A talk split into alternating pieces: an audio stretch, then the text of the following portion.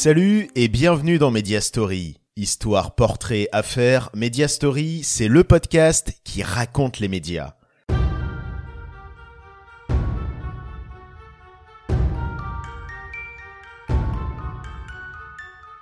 Aujourd'hui, un nouvel épisode hors série pour Media Story.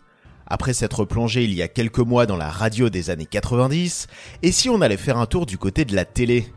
Qu'est-ce qu'on regardait dans le petit écran il y a 20 ans?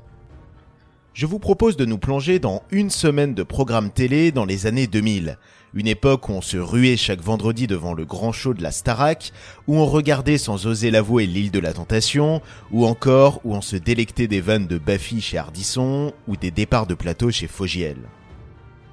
Et comme il y a de quoi dire entre les téléréalités, les jeux, les talk-shows et les divertissements, on vous propose un épisode en deux parties. Ce mois-ci, on se penche sur les émissions diffusées du lundi au jeudi, le mois prochain, on reviendra sur les programmes du vendredi au dimanche.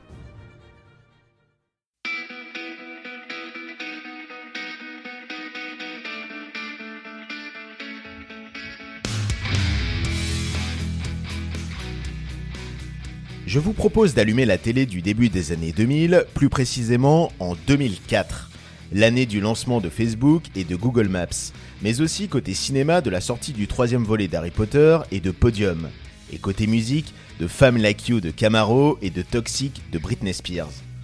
Dans le petit écran, en 2004, on assistait en France au démarrage de la série Plus belle la vie et aux États-Unis à celui de Lost. Et quelles émissions on regardait en 2004 C'est parti pour un zapping version année 2000.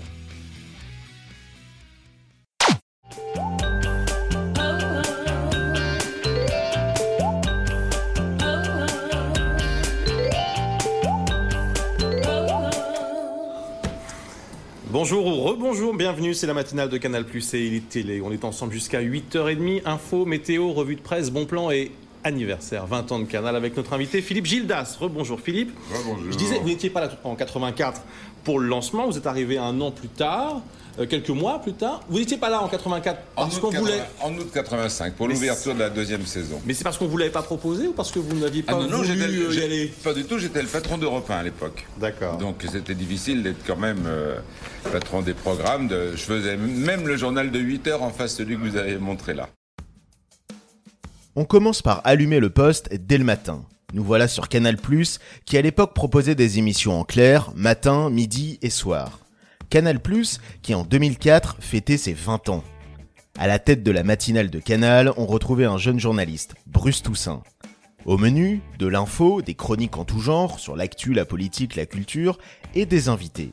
Ce jour-là, c'était Philippe Gildas, l'emblématique animateur de Nulle part ailleurs, qui venait parler de l'anniversaire de Canal+. Pépétophone, le numéro 1, incontesté. Numéro 1, vous avez voté pour lui à plus de 60%. Monsieur Johnny Bien, bien. Ici, première marche du podium, Johnny White. On te remet le trophée, Johnny White. Il y a également un site, hein, johnnywhite.com. Bravo Johnny, content? Je remercie toute l'équipe de M6 de l'émission C'est pas trop tôt. C'est pas grave. À vous aussi. Voilà, on va allumer le feu. Autre chaîne, autre ambiance. Le matin sur M6, c'était l'animateur superstar de Fun Radio, Max, qui était aux commandes. Dans C'est pas trop tôt, avec ses chroniqueurs, Magloire, Sandra Lou ou Jérôme Anthony, il y avait les stars du moment, des clips et des talents uniques en leur genre. Comme un fakir, un animateur de mariage ou un sosie de Johnny. Euh, j'ai une question qui va peut-être faire sourire, mais je voudrais que nous restions calmes. On vous offre 5 cm, vous les mettez où? Didier? En taille. Je me trouve un peu petit. Un peu. Qu'est-ce qu'il y a, Aline? C'est vrai. C'est-à-dire, vous trouvez un petit peu petit? Ouais, en taille, je suis, petit. Combien vous mesurez? En gros, 1m70. Ça va, quand même. Oh, c'est petit. C'est petit. Aline, vous les mettez? Je les offre à mon mari. Elle est coaching, On a avancé de quelques heures dans la journée, nous voilà à l'heure du déjeuner sur TF1. En 2004, c'était déjà Jean-Luc Reichmann qui occupait le créneau, avec une émission qui va le consacrer comme l'un des maîtres des jeux télé, Attention à la marche. Le concept était tout ce qu'il y a de plus basique, des candidats qui s'affrontent sur des questions de culture générale. Ce qui faisait la différence, c'était l'animation à la sauce Reichmann. Très à l'aise avec les invités et n'hésitant pas à les faire parler de leur vie intime dans la fameuse question coquine. Et maintenant, la question co. la question in, c'est la fameuse question coquine. Moi, j'aime pas trop les cheveux parce que ça demande trop d'entretien. Chacun s'exprime comme il veut, par les cheveux ou par autre chose. Moi, j'aime bien les personnes qui ont des cheveux qui sortent un peu de l'ordinaire parce qu'au moins, bon, tout le monde n'est pas pareil. On voit beaucoup de différences et puis bon, ça permet de choisir un premier parmi les filles. Comme vous pouvez le voir, les cheveux, moi, euh, n'aime pas trop ça et euh, c'est trop compliqué. Moi, je sors de l'ordinaire parce que le matin, je gagne 5 minutes pour me coiffer. Hein. Bonjour à tous, nos invités d'aujourd'hui accordent une, part, une primordiale à une partie de leur corps. Il s'agit de leurs cheveux. Leurs cheveux, c'est vraiment toute leur vie, leur atout pour séduire ou encore pour s'exprimer. En début d'après-midi, le rendez-vous de témoignage où venaient se confronter les points de vue, ça se passait avec Evelyne Thomas sur France 3. Dans C'est mon choix, la présentatrice donnait la parole à des personnes, des anonymes souvent et des célébrités parfois, venues s'exprimer sur des sujets aussi variés que je suis maniaque de la propreté, l'amitié homme-femme est-elle possible? ou encore j'ai découvert l'amour à 60 ans. Si certains sujets traitèrent des thématiques plus graves, on retiendra surtout de nombreuses séquences insolites provoquant des fous rires dans le public et chez les téléspectateurs. Comme dans les émissions, j'ai vraiment un rire original ou je n'aime pas porter de vêtements. Si l'année 2004 sera la dernière pour C'est mon choix, l'émission a fait son comeback en 2015 sur Chéri 25. Il y a ceux qui ont une vérité à dire. Je veux recommencer une histoire, je le veux lui. Vous le voulez lui On va passer à la réconciliation, on a besoin de lui, on a besoin d'un papa. Et ceux qui ont une vérité à entendre. Mais oseront-ils aller jusqu'au bout? Qu'est-ce que vous décidez? Il n'y a que la vérité qui compte dans un instant. Le duo gagnant du lundi soir, c'était Bataille et Fontaine. Dans Yak la vérité qui compte sur TF1, il recevait une personne qui souhaitait faire une déclaration importante à une autre personne, qui était alors invitée dans l'émission, mais qui n'était pas au courant de la déclaration. Et cette même personne se trouvait cachée derrière un rideau. Si elle voulait entendre la déclaration de vive voix, elle ouvrait le rideau. Sinon, elle le laissait fermer. On assistait alors aussi bien à des réconciliations entre frères et sœurs ou entre cousins, des déceptions. Par exemple, quand une personne venait déclarer son amour à son invité et que ce n'était pas réciproque. Taxé de voyeurisme par de nombreux critiques, Y'a que la vérité qui compte fit en tout cas les belles heures de la une avec en moyenne 3 millions de téléspectateurs et allant même jusqu'à une part d'audience de 40%. Voilà pour notre zapping d'un lundi à la télé en 2004, demain est un autre jour. Axel Red le droit Oui, d'être Marco. contre. Oui, oui, oui. Axel, une petite question, je suis sous le charme. Axel Red, lequel de vos concitoyens vous trouvez le plus drôle Benoît Poulvord ou Jean-Claude Van Damme Ok, BioWare. La réponse est la vraie question. BioWare. C'est ça Ah oui, c'est ça, Là, là, peut-être là. qu'il a répondu là. On démarre avec une toute nouvelle émission qui débarque à la rentrée 2004 dans la case de l'Access de Canal+, le grand journal. Depuis l'arrêt du cultissime Nulle part ailleurs en 2001, Canal a eu du mal à trouver une grande émission qui mêle invités, chroniques, news, musique et déconne. Il y aura eu le très éphémère et décalé hyper chaud de Frédéric Becbédé ou le très sérieux Merci pour l'info d'Emmanuel Chin. Mais aucun n'aura fédéré le public. Aux commandes du Grand Journal, on retrouve l'homme phare de Canal+, qui a ouvert la chaîne 20 ans plus tôt, Michel Denisot. Il est entouré de chroniqueurs parmi lesquels Isabelle Morini-Bosque pour parler télé, Laurent Veil pour le ciné, Marie Drucker en charge de l'info, et un certain Yann Barthès qui revient avec humour sur l'actu People dans son petit journal. À noter qu'il ne sera pas tout de suite présent sur le plateau. On le retrouvera d'abord en voix off. Côté humour, les guignols sont de la partie, ainsi que la jeune comédienne Frédéric Bell avec sa minute blonde. On retrouve aussi la première saison des avatars en images de synthèse d'animateurs télé, comme De Chavannes, Hardisson ou Fogiel, qui viennent mettre leur grain de sel dans l'émission. Une émission qui deviendra la vitrine de Canal+, pendant de nombreuses années, révélant de nombreux talents comme Omar et Fred, Louise Bourgoin, Ken Kojandi ou la bande à Fifi. Clara Morgan, euh, c'est un pseudo. hein. Votre vrai nom, c'est Emmanuel, comme sœur Emmanuel. Tout le monde se souvient de sœur Emmanuel, Nibar à l'air dans son fauteuil en osier. Un ami journaliste vous dit ton pseudo est génial, désormais on peut écrire on est tous Morgane de Clara. Ce journaliste est aujourd'hui au chômage. Clara, née à Marseille, verso, enfin recto verso dans l'intimité. Assez léger, hein En 2004, Canal+ comptait non pas une, mais deux émissions en access. Après le grand journal de Deniso, on passait sur 20h10 pétante avec Stephen Bern. Aux côtés d'Ariel Wiesman, il recevait trois invités du monde de la musique, du cinéma, du théâtre, mais aussi de la politique. Fidèle à l'esprit canal, 20h10 pétante laissait une large place aux nouveaux talents humoristiques. Florence Foresti y fit ses débuts dans la Bern Academy, une parodie de la Starac, tout comme Cyril Eldin avec le Bernschlor, un pastis du Bachelor. C'est également dans ce programme qu'on découvrit le SAV d'Omar et Fred. Et puis, on ne peut pas parler de cette émission sans évoquer son poil à gratter, le portrait de l'invité par Stéphane Guillon. Avec son humour cinglant, il flingue l'invité dont il dresse le portrait. Ce qui donnera lieu à de bons moments de télé, comme Vincent Delerme qui se mettra à lire le journal pendant la chronique de Guillon pour lui montrer son mépris. Ambiance. Francis, Francis, en Corée, c'est le seul qui continuait. euh, Non mais ça c'est pas possible ça. Ça par contre c'est du mépris, c'est pas possible. Ouais, ça c'est du mépris Vincent, excusez-moi. Ce qui est bien, c'est que là, on peut répondre et t'es encore sur le plateau, c'est c'est déjà une bonne nouvelle. Continuez. Le- Ouais, je continue. Le est un droit, Stéphane, aussi. Je sais pas, moi je pardonne tout sauf le mépris dans la vie. Je suis désolé mais je- effectivement je vais continuer. Voilà. La Tunisie, une destination de plus en plus prisée par les patients français. Cette fois-ci en toute légalité. Depuis un an, le pays accueille ceux pour qui les crèmes raffermissantes ou les injections ne sont plus une solution. À des tarifs de 30 à 50% inférieurs à ceux pratiqués en France, les cliniques du pays proposent des opérations de chirurgie esthétique à prix cassé. Si aujourd'hui de nombreuses émissions sur la TNT suivent les coulisses de la police, en 2004, le magazine qui en parlait le plus, c'était Le Droit de savoir sur TF1. Présenté par Charles Villeneuve en deuxième partie de soirée, l'émission proposait des enquêtes sur des sujets aussi polémiques que la drogue, le sexe, les faits divers ou les arnaques. Pas étonnant alors qu'elle cartonnait niveau audience, atteignant régulièrement les 40% de part de marché. Allez, on en a assez vu pour aujourd'hui, rendez-vous demain avec le zapping d'un mercredi à la télé en 2004.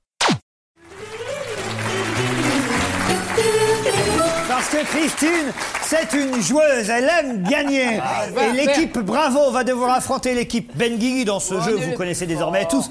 Le monde entier nous l'envie, on fait payer des droits sur le tac à finir maintenant. Je dirais même Christine Bravo est une finisseuse.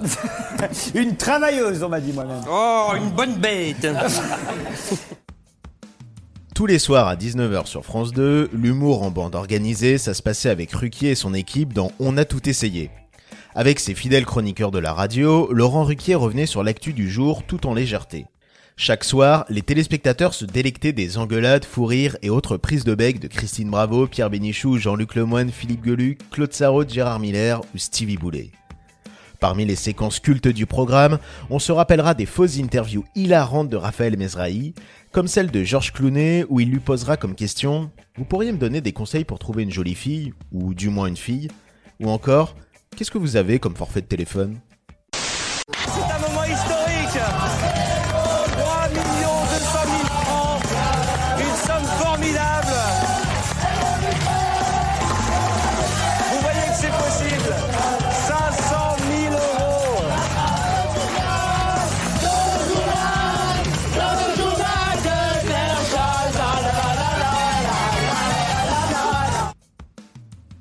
Face à On a tout essayé, sur TF1, on parlait gros sous. Dans Apprendre ou à laisser, aka le jeu des boîtes, les candidats pouvaient gagner chaque soir jusqu'à 500 000 euros. Et pour ça, pas besoin de répondre à des questions de culture générale ou de relever des défis, mais simplement d'ouvrir des boîtes. Chacune contenait un gain différent allant de 1 centime à 1 demi-million d'euros. À l'animation, on retrouvait Arthur, qui maniait le suspense à la perfection. Un suspense amplifié par l'ambiance sonore avec la diffusion de la sublime musique Conquest of Paradise de Vangelis. Les candidats, gagnants ou perdants, finissaient alors souvent en larmes dans les bras de l'animateur. D'accord Mais une seule condition. Vous arrêtez de pleurer. Parce que... Parce que moi j'ai pas envie de pleurer ce soir.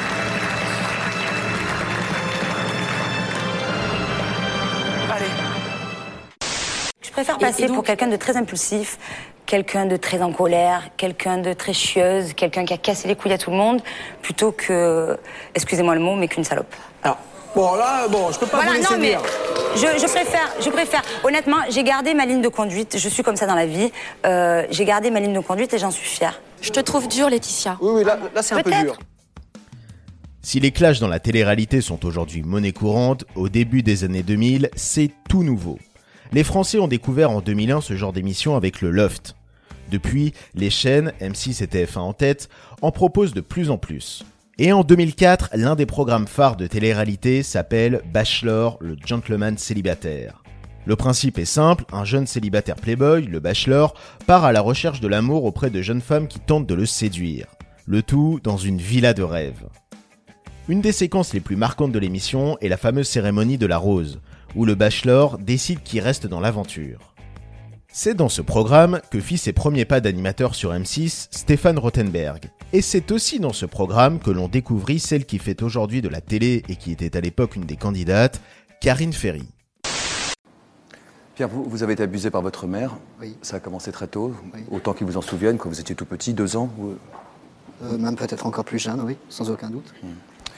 Par quels gestes se caractérisaient les... les, euh, On imagine mal comment une femme peut abuser d'un enfant. Euh, C'est rarissime, hein. enfin je veux dire d'après les statistiques de la justice, mais ça existe.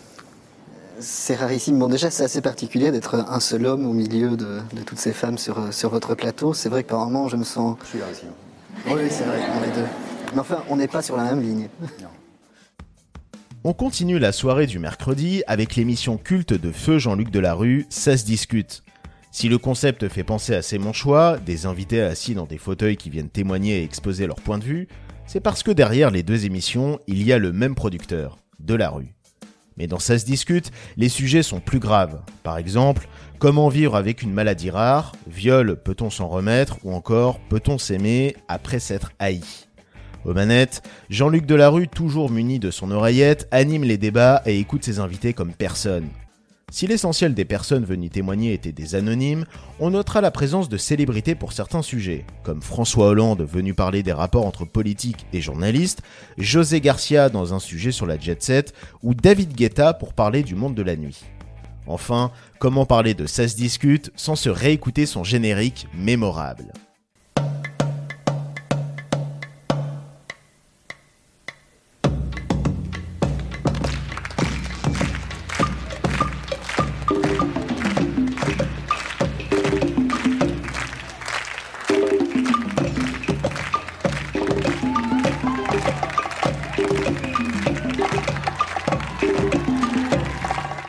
C'en est fini pour un mercredi à la télé en 2004. Rendez-vous jeudi pour de nouvelles aventures télévisuelles.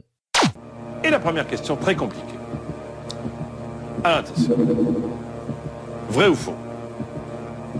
On dit qu'un apprenti jardinier, qu'il fait l'école buissonnière. Vrai ou faux? Faux. Bon, évidemment que c'est faux.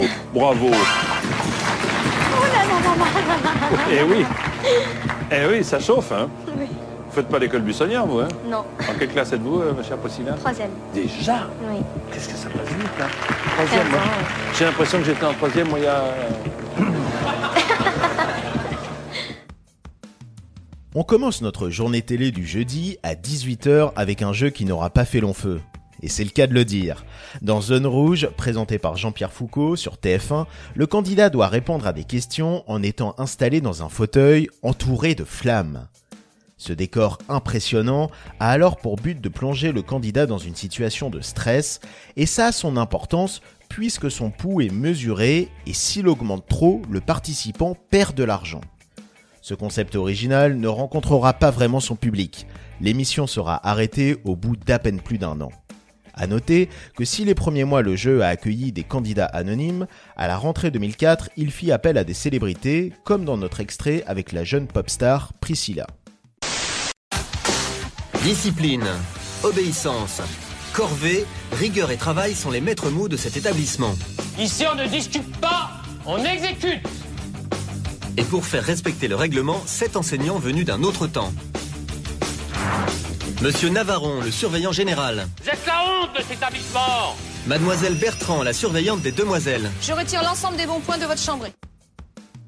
Comment se passait l'enseignement dans les années 50 C'est à cette question qu'a tenté de répondre M6 à la rentrée 2004 en proposant chaque jeudi en prime pendant un mois le pensionnat de Chavagne. Dans cette émission, mi-télé-réalité, mi-fiction, 24 ados débarquent dans un pensionnat de Vendée version années 50. Avec tout ce qui va avec, la discipline très stricte, la non-mixité, les corvées et bien sûr aucune technologie. On se souviendra du surveillant général, l'implacable monsieur Navaron, qui tentera de faire respecter son autorité face à des élèves plutôt turbulents. Ces coups de gueule nous offriront de bons moments de télé. Au piquet.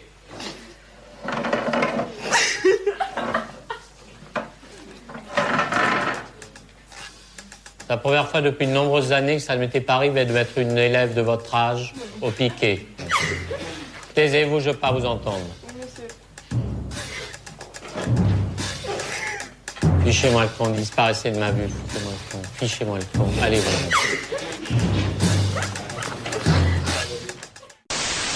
Jamel, à toi. Jamel, Danny Minogue, Danny Minogue, Jamel. Euh, I want to fuck you. Non. Non, non, non, non, non, non, non, non. Jamel, Jamel, non. T'es fou, quoi. Jamel, non, non, non. Danny, Danny, Danny, Danny. Non, reviens. Danny. On rigole, Danny. Ah, mais viens. Non, Danny. Pas peur. Il est broken, il est broken. Danny, Ouais, c'est Danny. ce qu'on a envie de te dire. Non, Danny. Non. J'y vais, j'y vais, non. j'y vais. Danny. Ah, Merci beaucoup. Hein. Da- apologize, Danny. Oh là là. Retour sur TF1 en deuxième partie de soirée avec le talk show qui faisait fureur, notamment chez les ados, la méthode Coé. Au début des années 2000, Coé est déjà une star de la radio, et il commence à devenir une star de la télé avec son émission Hebdo qui reprend les recettes qui ont fait succès sur les ondes, des blagues potaches, du sexe et des vedettes.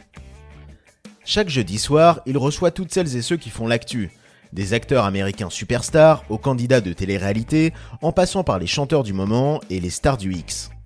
Son équipe de la radio est également à ses côtés. Cécile de Minibus et ses décolletés plongeants, et Miko et Cartman pour interpréter des personnages loufoques. L'autre élément fort de la méthode, c'était le fauteuil, dans lequel venaient se faire interviewer certains invités, le doigt relié à un capteur cardiaque. Pour passer une soirée avec le cerveau de côté, c'était le programme parfait. Allez, J-1 avant le week-end, on éteint la télé et on se retrouve le mois prochain pour zapper les émissions télé du vendredi, samedi et dimanche.